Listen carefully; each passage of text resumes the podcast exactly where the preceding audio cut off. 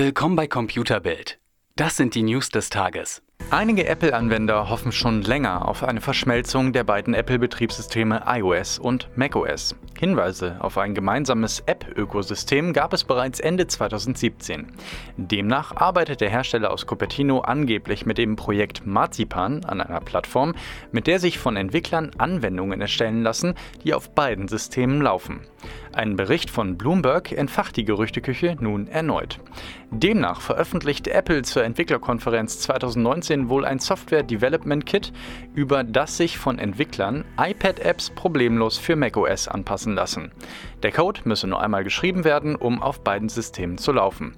2021 will Apple dem Bericht zufolge dann den letzten Schritt gehen und Entwicklern ermöglichen, Apps in einem zentralen App Store für alle Geräte anzubieten, statt wie jetzt in zwei verschiedenen. Heiligabend für Samsung-Fans, Bescherung inklusive. Der Hersteller kam dem Mobile World Congress 2019 zuvor und präsentierte bei Samsung Unpacked 2019 kurz vor der wichtigsten Smartphone-Messe des Jahres seine Galaxy-Neuheiten. Dazu gehörten allen voran das faltbare Galaxy Fold sowie die frischen Handy-Top-Modelle Galaxy S10, S10 Plus und S10e. Doch das war längst nicht alles. Mit der Smartwatch Galaxy Watch Active, den Kopfhörern Galaxy Buds sowie den Fitnessarmbändern Galaxy Fit und Fit E hatte der Hersteller noch weitere Geräte im Gepäck. Zum Schluss der Show gab es noch einen Ausblick auf das S10 5G, eine Art Super S10, welches im Sommer 2019 kommt und neben 5G auch mehr Display und mehr Akkupower bietet. Ein Preis dafür fehlt allerdings ebenso wie das passende Netz. Alle Details zu den Neuheiten und erste Labortests finden Sie auf computerbild.de.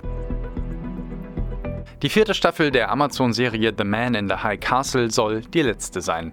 Die Dreharbeiten in Vancouver enden noch im Frühjahr 2019. Die Premiere ist für den Herbst geplant, wie der Streamingdienst Amazon Prime Video mitteilte. Die mit zwei Emmy Awards ausgezeichnete Serie basiert auf Philip K. Dicks Roman aus dem Jahr 1962 und erzählt, was passiert wäre, wenn die Alliierten den Zweiten Weltkrieg verloren hätten. Die Serie ist äußerst beliebt bei Zuschauern, doch offenbar ist die Geschichte schlicht zu Ende erzählt. Der Regisseur kündigte bereits an, weitere Projekte mit Amazon zu planen. Na endlich, Kennzeichen werden modern. In Australien ist es ab März möglich, Emojis auf das Autokennzeichen zu packen. Die Auswahl besteht aus dem Weinen vor Lachen Smiley, dem Zwinkergesicht, dem Smiley mit Sonnenbrille, dem Herzchen in den Augengesicht und einem lachenden Emoji. Die Kosten für das Kennzeichen belaufen sich auf schlappe 340 US-Dollar. Aber wir alle wissen wohl, dass es genug Leute zahlen werden. Trauriger Fall in Vorarlberg. Eine Frau nahm ein Bad und nutzte dabei ihr Smartphone. Das Telefon war an ein Ladekabel angeschlossen und das Smartphone fiel ins Wasser.